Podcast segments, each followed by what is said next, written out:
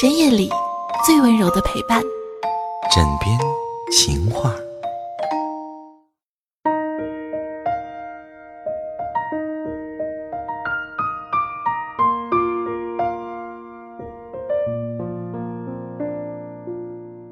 欢迎收听这一期的枕边情话，我是尔雅。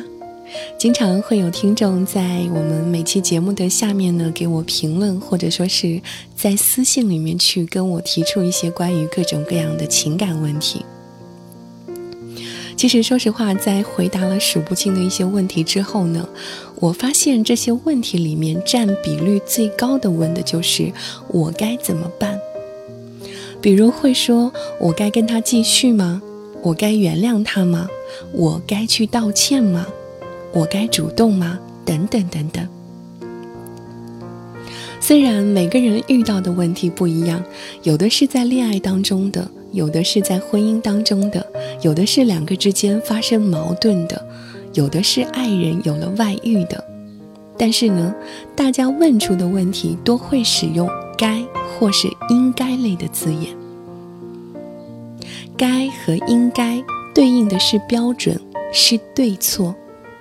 其实大家在问这一类问题的时候呢，使用该或者是应该时呢，意味着在向外寻求对和错的标准，想要拿别人的价值标准来衡量自己的情感关系。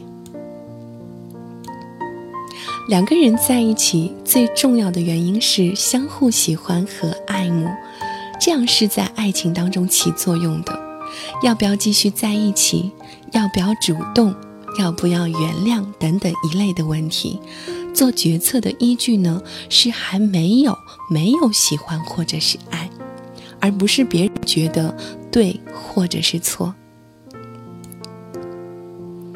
如果两个人已经没有感情了，不爱了，别人会觉得应该在一起，那你就会选择一定要在一起吗？那你觉得自己的心理感受不就被忽略了吗？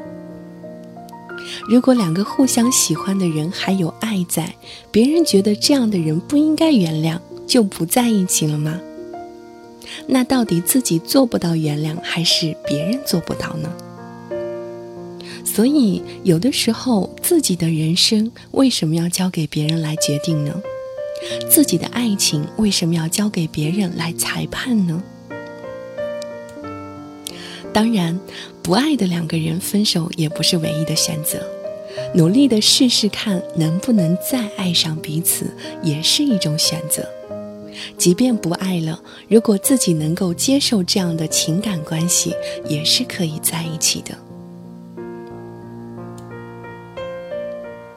每个人都是自由的，都有权利选择如何做，而不是向别人寻求对和错的标准。为什么会有这么多人遇到问题的时候去向外寻求标准呢？因为从小的教育当中呢，家长就可能很少让孩子做决定，比如穿什么样的衣服、上什么样的兴趣班、考什么样的专业、做什么样的工作。很多家长都是代替孩子做决定的，这样的话，孩子的意志就会被剥夺。自我也就很难形成了。就好比打个比方，我见过一个家长陪孩子买鞋，那孩子看中的是蓝色的，但是家长呢会觉得红色的好，就硬要孩子选红色的。如果一个人从小就没有被与做自己的机会，长大虽然需要有自己了，但是呢依然会习惯性的向别人寻求标准。因为根本就没有自己，连买一双鞋的时候都不能做自己，怎么指望长大了在爱情里会有自己呢？所以，这样的人长大之后呢，需要学习做自己，在爱情里更要做自己。爱情里边其实没有那么多的对和错，应该不应该。只要没有伤害到别人或者是自己，完全可以遵循内心的声音去做。所以，当有人问我该怎么办时，我不会给他答案，因为我这一次给了答案，他还没有学会做自己，下一次需要做决定的时候呢，又会不知道该怎么办了。所以我常常会反问：你想怎么办呢？不止在感情的关系里面，在生命中所有的事情也都是这样的。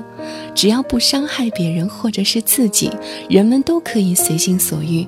这也就是我们常说的听从内心的声音，或者是遵循心的指引。所以，当你在情感关系里遇到困惑的时候，又想要问别人该怎么办时呢？不妨问问自己：我想该怎么办？遵循我的声音去做，会伤害别人或者是自己吗？如果不会，那你完全可以按照新的指引去做，因为你是自由的。这一期的情话就是这么多。那如果有什么问题的话，也可以在喜马拉雅上面搜索到“治愈系尔雅”加关注，然后给我私信，或者是在我们每期节目下面，把你的一些话，或者说是你想要表达的一些事情，都可以评论当中以评论的形式发给我。